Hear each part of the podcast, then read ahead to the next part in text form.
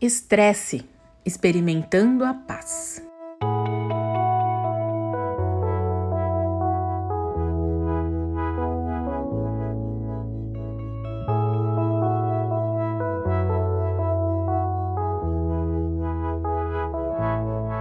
É possível experimentar a paz em meio ao caos que o estresse gera na nossa vida?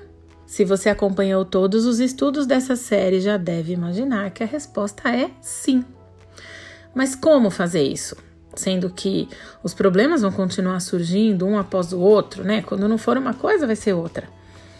Já vimos que ficar pensando no problema não necessariamente nos leva à solução. Além disso, alimentar o estresse pode nos levar a consequências tristes e até devastadoras. Afinal, o estresse gera em nós uma diversidade de sentimentos, sensações e pensamentos ruins.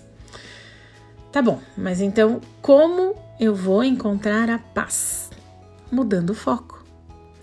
Sim, o estresse faz parte da nossa vida e vai continuar fazendo, mas em Jesus encontramos o caminho para superá-lo, pois nele nós encontramos a paz eterna. Ou seja, o caminho é tirar o foco do nosso estresse e colocá-lo em Deus.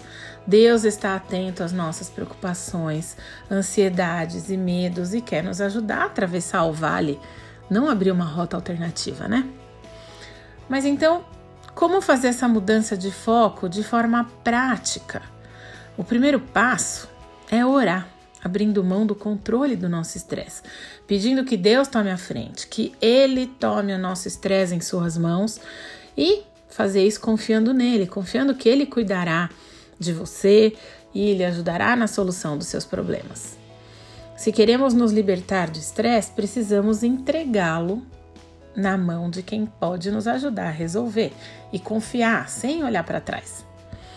Outra atitude que nos ajuda a vencer a batalha contra o estresse é mudar nossa forma de pensar, concentrar os nossos pensamentos em coisas que nos fazem bem e que não nos estressam.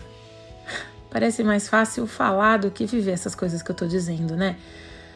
Porque é um exercício extremamente racional da nossa parte, que exige energia, decisão, concentração, exige um esforço da nossa parte. Então, por exemplo, pensar nas coisas que conquistamos, em vez de ficar pensando em tudo que nos falta, e encher o nosso coração de gratidão por isso tudo, esse é um grande passo. Textos como o de Lamentações 3, versos 21 a 23, nos ajudam nisso.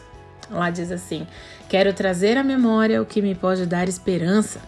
As misericórdias do Senhor são a causa de não sermos consumidos, porque as suas misericórdias não têm fim, renovam-se a cada manhã.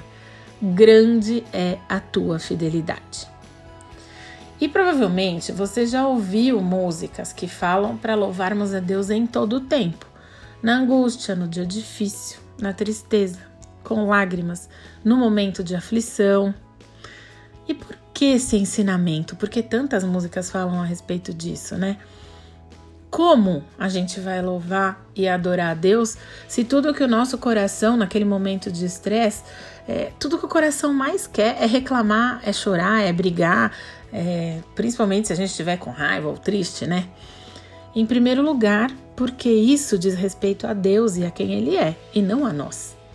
Ele é digno de todo louvor e glória a todo momento, sempre e para sempre. Isso inclui os momentos em que não temos vontade de fazer isso. Quando adoramos a Deus, nos lembramos de quem Ele é, do que Ele fez, faz e fará por nós. Afinal, Deus é maior do que qualquer situação estressante que a gente possa viver. E agora vamos lá, para a carta de Paulo aos Filipenses, capítulo 4, a partir do verso 4. Paulo escreve assim: Alegrem-se sempre no Senhor. Sempre, né? Não é só quando a gente estiver bem. Novamente direi: alegrem-se. Seja a amabilidade de vocês conhecida por todos. Perto está o Senhor. Uma outra versão do texto bíblico diz: Lembrem-se de que o Senhor virá em breve. Não andem ansiosos por coisa alguma, mas em tudo pela oração e súplicas, e com ação de graças apresentem seus pedidos a Deus. E a paz de Deus, que excede todo entendimento, guardará os seus corações e as suas mentes em Cristo Jesus. Finalmente, irmãos, tudo que for verdadeiro, tudo que for nobre, tudo que for concreto, tudo que for puro, tudo que for amável, tudo que for de boa fama, se houver algo de excelente ou digno de louvor, pensem nessas coisas. Tudo que vocês aprenderam, receberam, ouviram e viram de mim, aqui é Paulo falando, lembrando, né? Ponham-no em prática e o Deus da paz estará com vocês. Então, entregar o estresse para Deus, mudar o foco do pensamento e adorá-lo sempre. Três atitudes. Que isso se torne um hábito nas nossas vidas e que essas atitudes nos ajudem a vencer o nosso estresse diário.